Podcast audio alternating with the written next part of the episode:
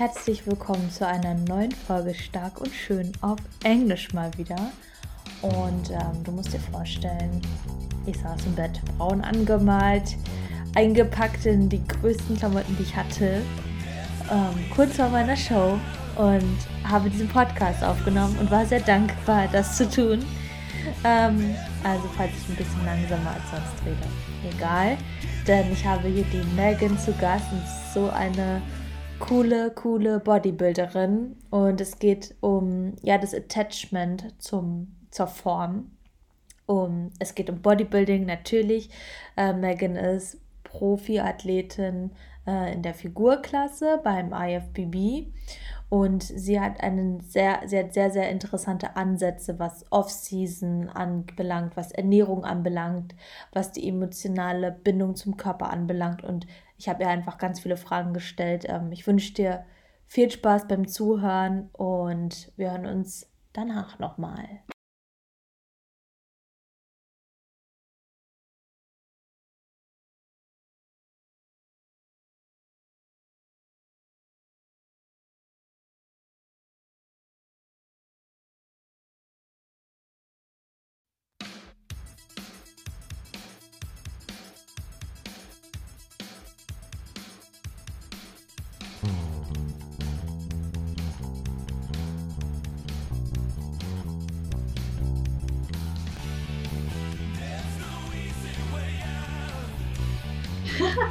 I really appreciate to uh, welcome Megan. Meg, Meg, Megan. How do you uh, pronounce Either you it? can- I'm I'm I'm Meg. Well, I'm Megan, but just call me Meg. It's fine. it's Meg, and Meg is uh, like me into bodybuilding prep right now. When is your next competition? Just just Seven introduce days. yourself shortly, and then we will just dive into Yeah, the no problem. So I'm Megan Sylvester. I am an IFBB pro from the UK, um, a figure pro. I won my pro card in the bikini class in 2018 and then competed for the first time as a figure athlete in 2020 um, at the Alicante Eu- Europa.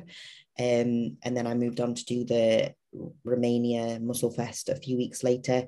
I think that I got I, well, I got second call outs in the Alicante show, and then I think it was third call outs in um, the Romania. Obviously, gone into a big off season to, to put on a lot of size. Hopefully, this season I will break the top 10 my next show. Um, fingers crossed. Um, and then go into another off season to, to put on quality tissue to then obviously push for some top placings the next time I actually compete if if that's at all possible. But yeah, that's me. Um, I'm also an online coach and a body full-time bodybuilder. That's just me. Yeah, I just followed your last season, Mhm. and I am just was so I was so impressed of your quads, and it's just the, the the thing I followed. The I just saw the quads, and I was like, okay, follow the journey because I, you have such an incredible form. I, I guess it's it's amazing, Thank you. and you put on ten kilograms of weight you. right now in in comparison i saw it yesterday in your Yeah. channel it's amazing Thank you. Thank you. Yeah. 10, 10 kilos from last season to this season. So a lot of hard work has gone gone into that, but definitely still not where we need to be, but one day we will be. i guess that i guess you're not the person to say that you're on on your top level. I guess if you are there think- you you just say it's not enough or when when you get to when you get to that level you can say that you are. I think Yeah. until then you've got to work your way up. So i will keep on working my way up until yeah. I can have some fun on the olympia stage hopefully one day with some of the amazing big girls. That's the goal. I i um i don't know the word right now because it's a prep brain but uh, i am sure that you make it made it make it make it there. You. Because thank you have so much dedication it's like I, can see it i can feel it if i watch your youtube videos. Yeah. And um yeah i will link get a link into the show notes that thank you. because meg shares so much about the prep and about the online coaching i guess some uh, your life changed a lot since the last two years, I guess. Yeah. Do you want to to say something about this because I guess it's really interesting in, at this point. With the um, online coaching? Yes. Okay, yeah. So obviously, I knew that I wanted to be um, a full time bodybuilder when I first ever started bodybuilding. But obviously, at the time, I was actually a teacher at the time, um, a, a physical education teacher, and knew that that wasn't with how the education system is in the UK, trying to juggle that with being a bodybuilder, um, especially with trying to be a bodybuilder at the standard that I want to be at, wasn't going to happen. So I actually moved over to finance and had a full time job in corporate finance for a long time um, before I actually then started doing some online coaching.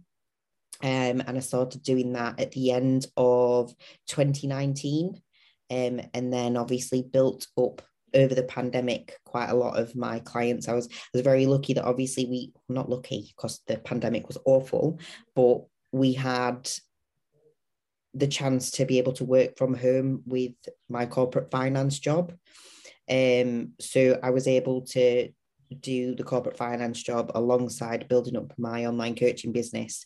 Um, and then obviously myself and my partner, Kuba, who's also my coach and an IFBB Pro 2 um, from the UK. We actually then went into a partnership together. So from the end of 2020 to now, we've actually become MK Elite Coaching. Um, and yeah, seems to be going from strength to strength does the brand which is uh, really exciting and very promising for the future yeah i, I just i just um feel this i know what you mean because for my for me it was the same since lockdown i bit of my own work on my own business. Yeah. and i guess it's like you you can make everything out of everything. It's a bad time of course but you can make the best out of it. Definitely. There's always there's always got to be a silver lining. Yes. And ah yes. That's the word this, yeah. this is a great quote from yeah. stuart little. Yeah. I think it'll be i think uh, there's a there's a positive that can come out of every negative situation yeah and yeah definitely online coaching was the positive out of the pandemic yes um, I, I think it's quite interesting if we dive uh, into the your process because I, I really think it's not that easy to work together with a partner in business as well as sports. Yeah. How do you manage it? Uh, because I'm just following your your videos and you have a such a lovely and calm um, communication. Yeah, I, just what I can see from the outside. Yeah, I think um, we're we're both very different people. Yeah. Um, Kuba is quite stressy, quite he gets worked up and excited quite easily. Whereas I'm the opposite. I'm quite calm, quite chilled. Um, I don't really get very angry ever. And if there's a stress, I just sort it myself and and crack on basically i guess is the is the right word. But because we're so different that's why it works really well. He brings out obviously good things in me that i don't have in in myself naturally. And then i bring out an, another side to him that he doesn't have naturally. So it works very well. I think if you are too similar that's when it can't work. Um so yeah but like over the past kind of well been together for four years but obviously over the past kind of year to two years, myself and Kuba have just become a unit where he's literally my best friend. He he's the person that I'd tell anything and everything to, and perhaps that's how it should be in a relationship. But I have a lot of friends that aren't like that with their partners, and yeah, I I, I think it's very hard to come by. But we are the best of friends, um, we have arguments, we sort them. If there's a problem, we sort it together. Um, so I think that's how it works really well. So do you make uh, real um, such borders into this is relationship and this is coaching and this is yeah, business? Yeah, so we we def we I would say that it it's not so much like that anymore in that we don't really feel like things need to be separate because yeah everything is together now. Yeah. Um, but as we were building up, and especially as we were building up our relationship together, things were all very separate to make sure that things didn't cross link, things didn't get out of hand, things didn't get too much. Um, but now, because of kind of the, the place that we're at in our relationship, things are just very all together. You look very happy, so I guess it's working. yeah, thank so, you. uh, you said before we recorded that you have a sports background in diving, Mhm. and so just share some something of your journey till you, yes, started with bodybuilding.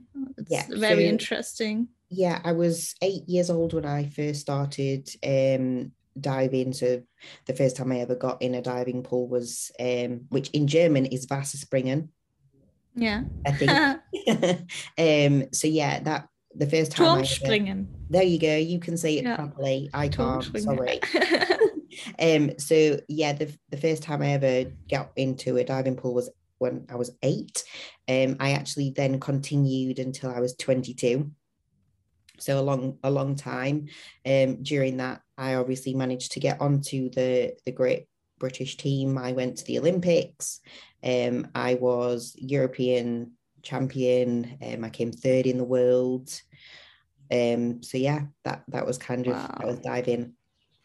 Do you think it's uh, something I discussed with my coach before that people who have a very competitive sports background, anyways, if it's some endurance based or diving or something like this, have a better foundation for building up a competitive mindset and also body and bodybuilding?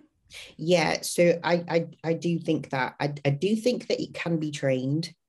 Um, I do think that you can train to become an athlete. I think that if you start when you're young, obviously it it's a lot easier for you to then translate it over to the next sport that you actually go into and it's not needed to be trained and that's probably how success and, and progression can happen a little bit quicker because you're not having to train that athlete mindset um, or the kind of dedication and commitment that it actually takes to be good at a sport.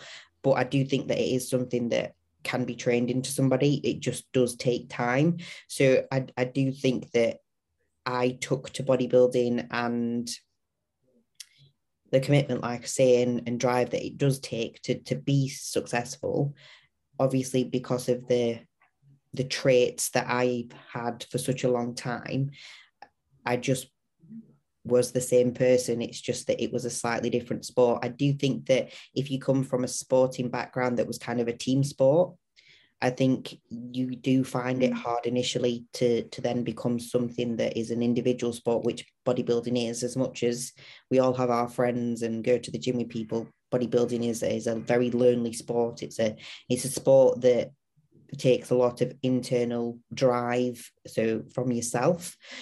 But I do think that obviously you can you can train those thoughts and feelings and attributes. It's just it does take time to do that. So having them before you start is definitely a good thing in my opinion.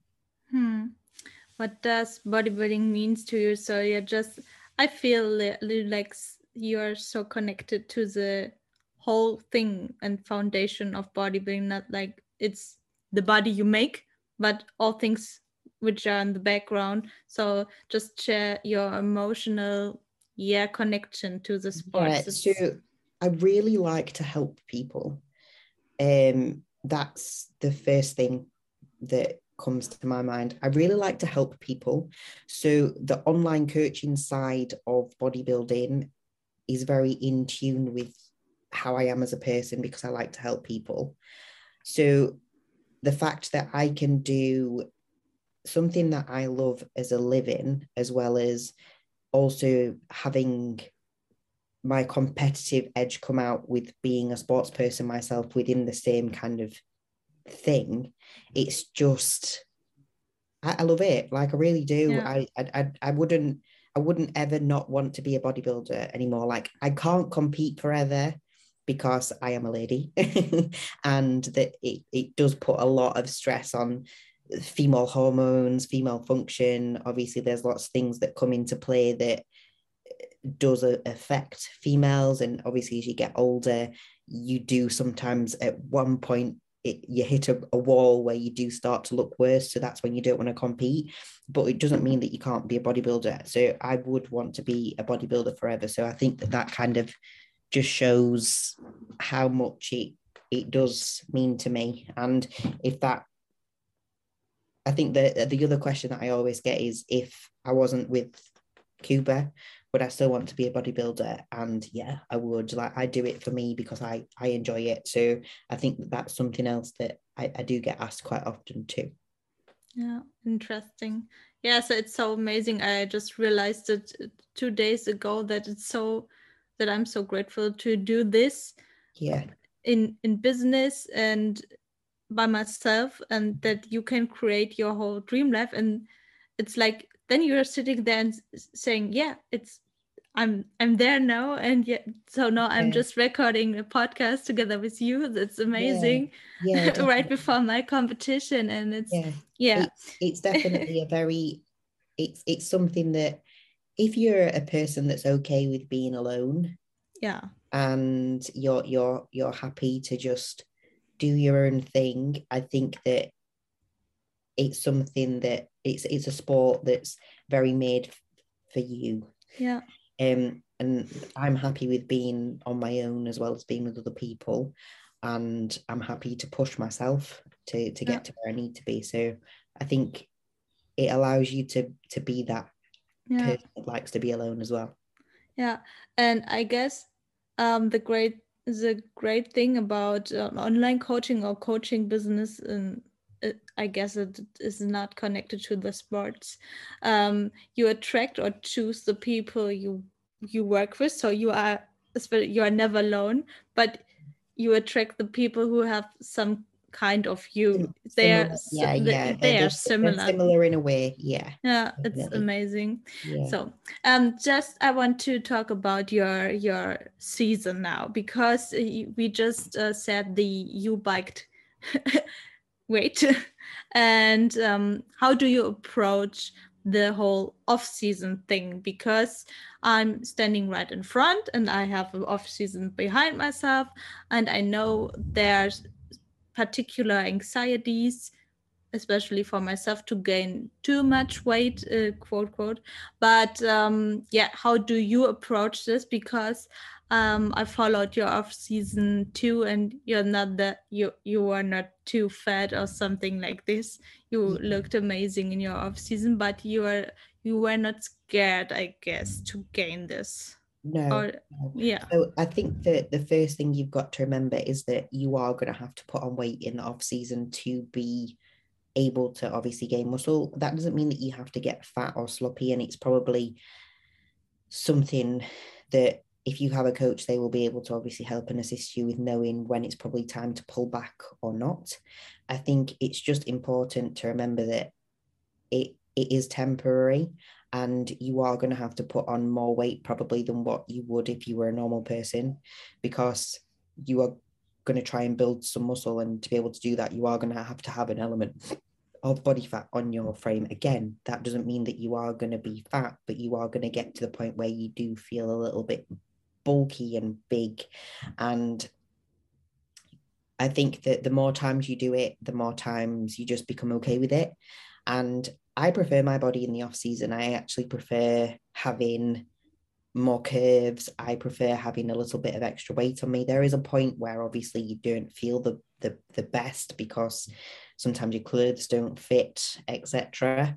Um, but you you just have to go through the process a couple of times to to feel okay with it and having other people around you that understand it and can help and support you with that i think is is very important as well. Do you think it's uh, for women more difficult to gain that weight in comparison to uh, men? I think that the pressures of the world and society and social media, yeah. I think that women think that it's not okay to to not look fantastic all of the time. But we were just human. We're not made to be or look fantastic 100% of the time, 365 days a year. And I think it's the pressures of that that make people think that it's not okay, but it is. And yeah, people people just need to remember that. Hmm. So you just shared a, a, very interesting post in the last weeks. I read it about attachment to the body and the form you have. So I, I just want to talk about that with you. Yeah. So um, in bodybuilding, you have that kind of dieting and bulking and dieting and bulking. So you never have something like a form you have sustainable. Mm-hmm. So what what do you love about the diet and the bike and then i guess we dive more into the attachment to the body i the thing is it's it's all it's all the same for me so yeah.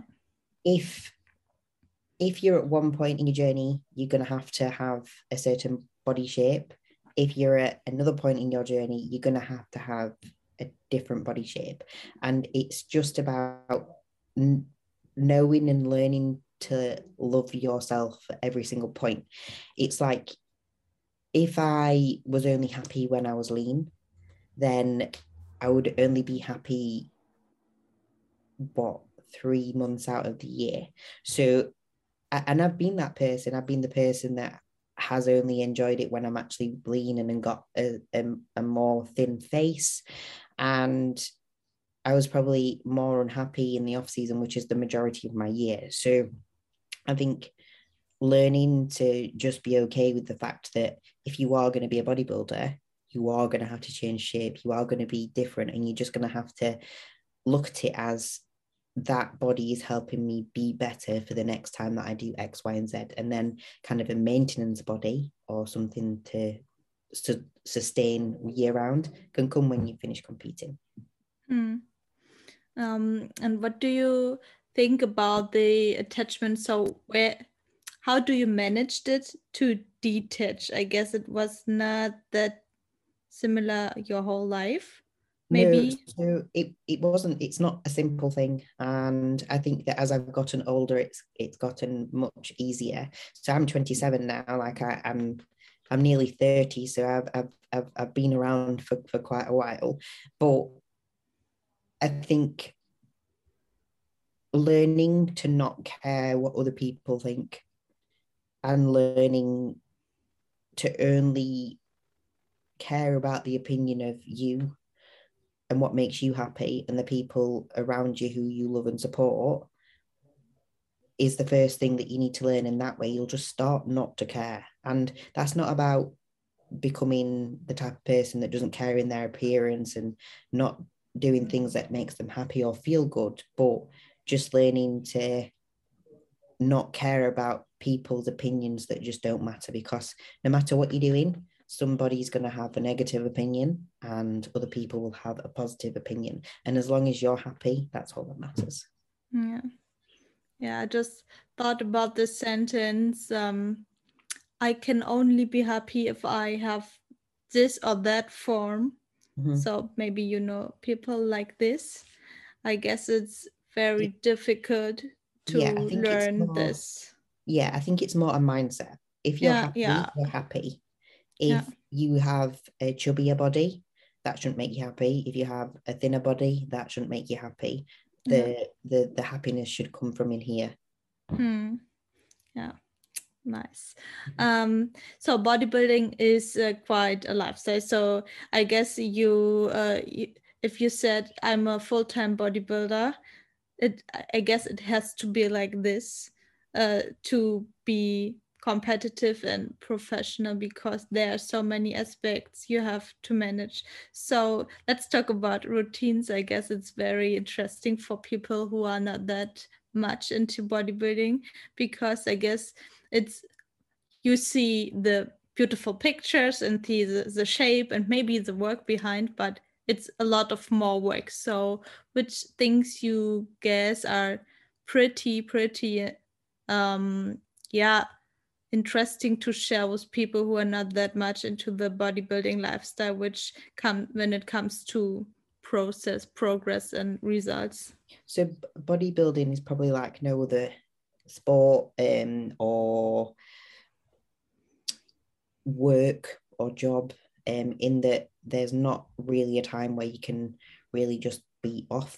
It, it's kind of a consistent thing to actually continue to make progress because if you have two weeks off it's going to set you back. If you have too much food in an evening it will set you back. Digestion will be bad. You will have bad sessions probably that week. So it's it's about learning that it's a 24 7 365 day a year thing but with that being said, like people can do it in a different way. Like I like to have a nice structured routine where things are the same each day, and that works for me because that keeps me happy.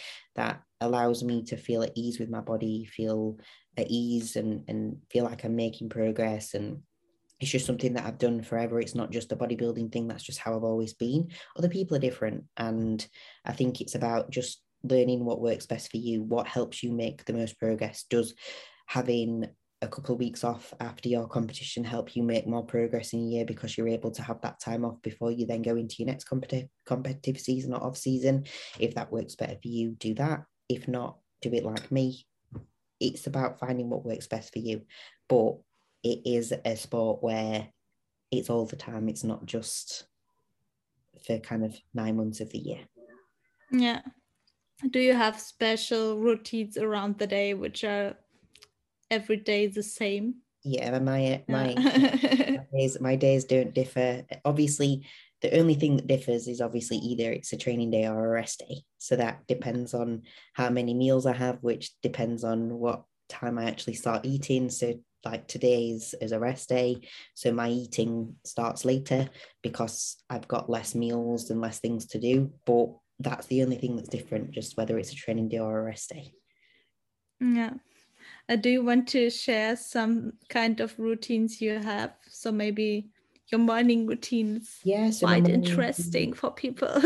yeah, my morning routine. I wake. I do. I take my my weight, my body pictures to make sure that obviously everything is okay. I do that year round, not just in prep.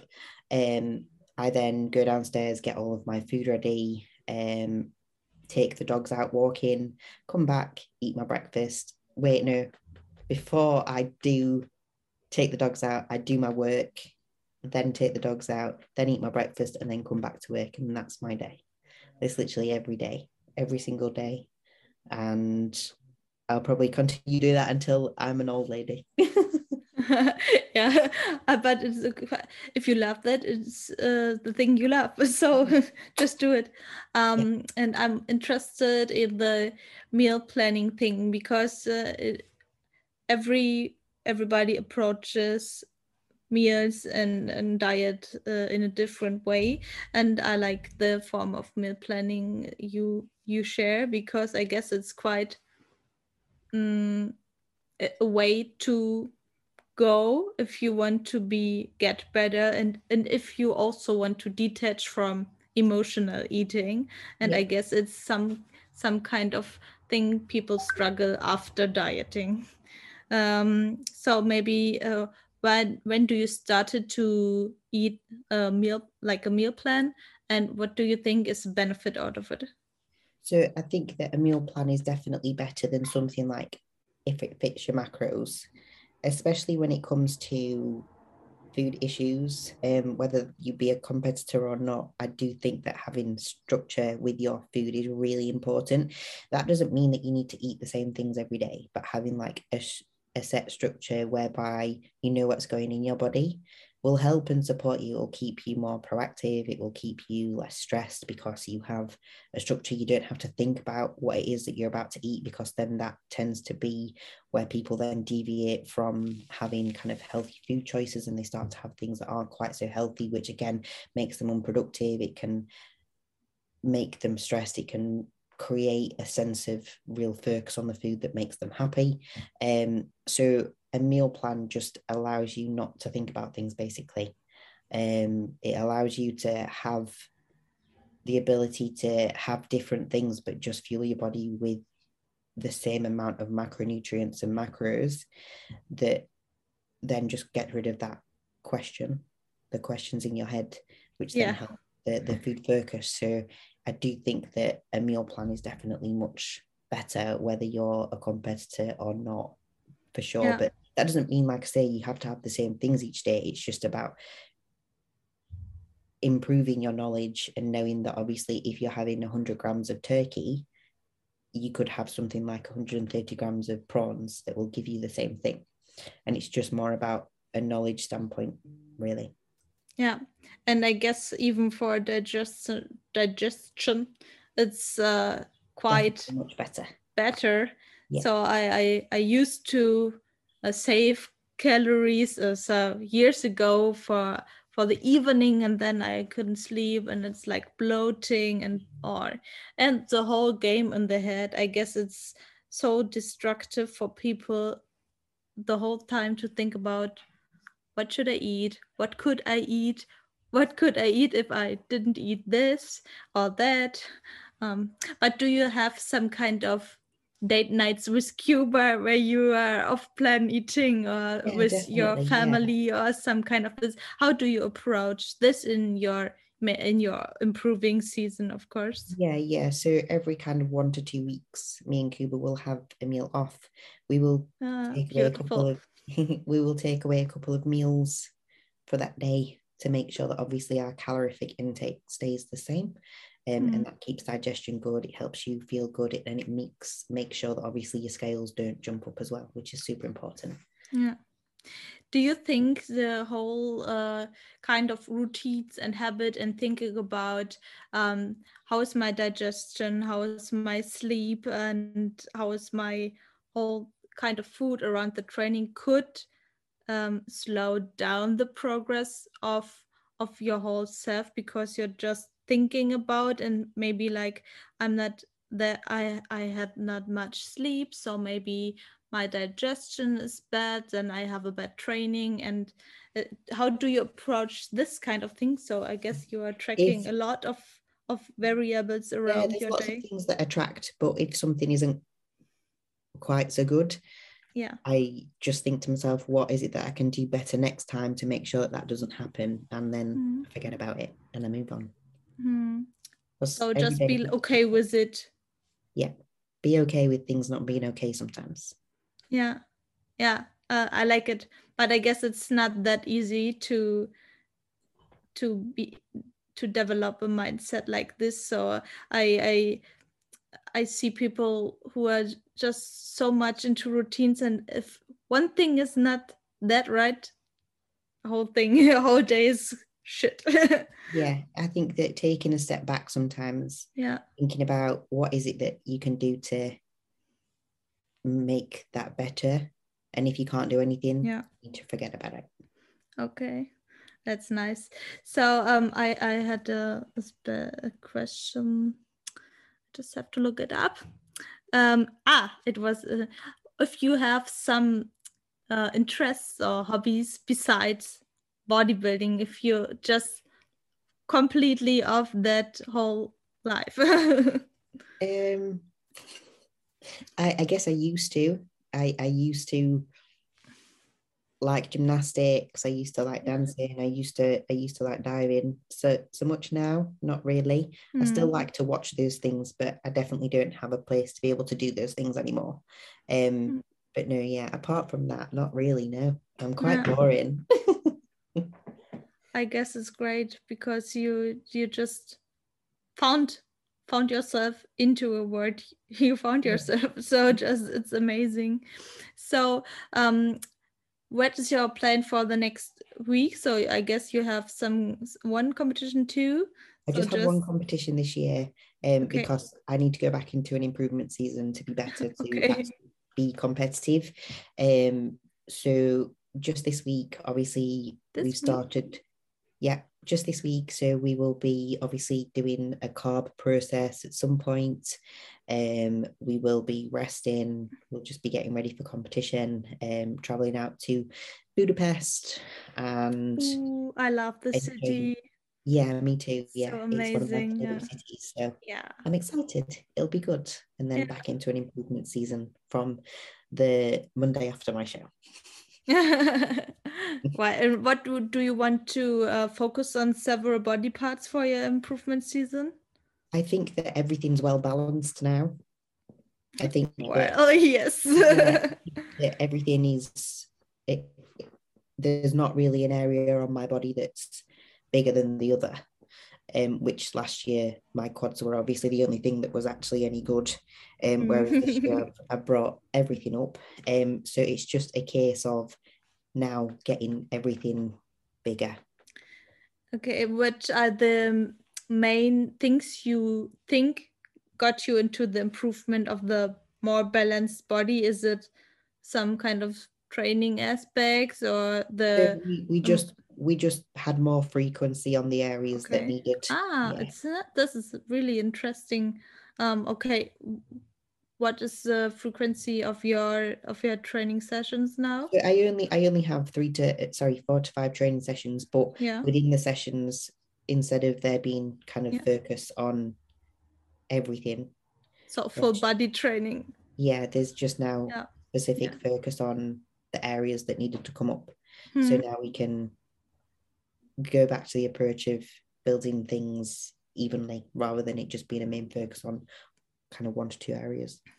So, do you have some kind of macro planning? So, throughout maybe one two years, what do how do you want to approach your whole improvement, or do you look like okay, uh, this season went like this, I looked like that, so next season we yeah, approach it think, this way? You can, have a bigger picture of what you want to achieve. But it's the short term goals that help you get there. So. Okay. We will do the competition we will sit down and then we will plan. I'm excited and I cross my fingers for you. Thank you.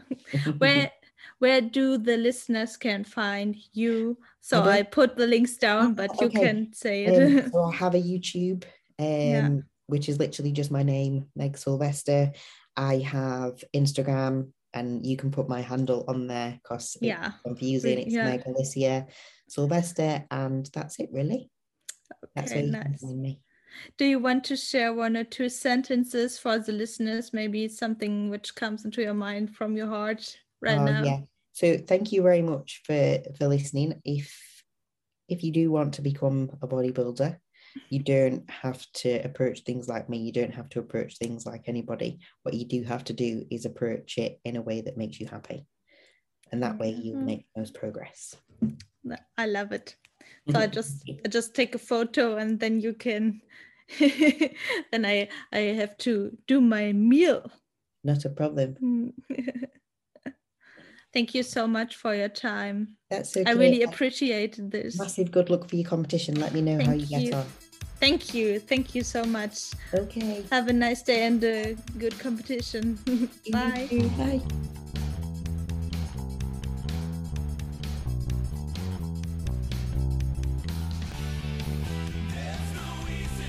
So, das war's. Ähm, die Folge hat mir sehr geholfen, ähm, auch wie ich mein Attachment zu meiner Form äh, verändern möchte oder beeinflussen möchte. Und ich hoffe, auch dir hat diese Folge viel Input gebracht. Lass mir doch gerne mal ein Feedback da. Und äh, du kannst mir auch gerne mal deine Meinung zum Thema Aufbau, zum Thema Meal Planning ja, schreiben. Würde mich auf jeden Fall mal interessieren. Ich werde oder ich habe Megan in den Show Notes markiert. Und ja, ich wünsche dir ein geiles Training und einen geilen Tag. Bis bald.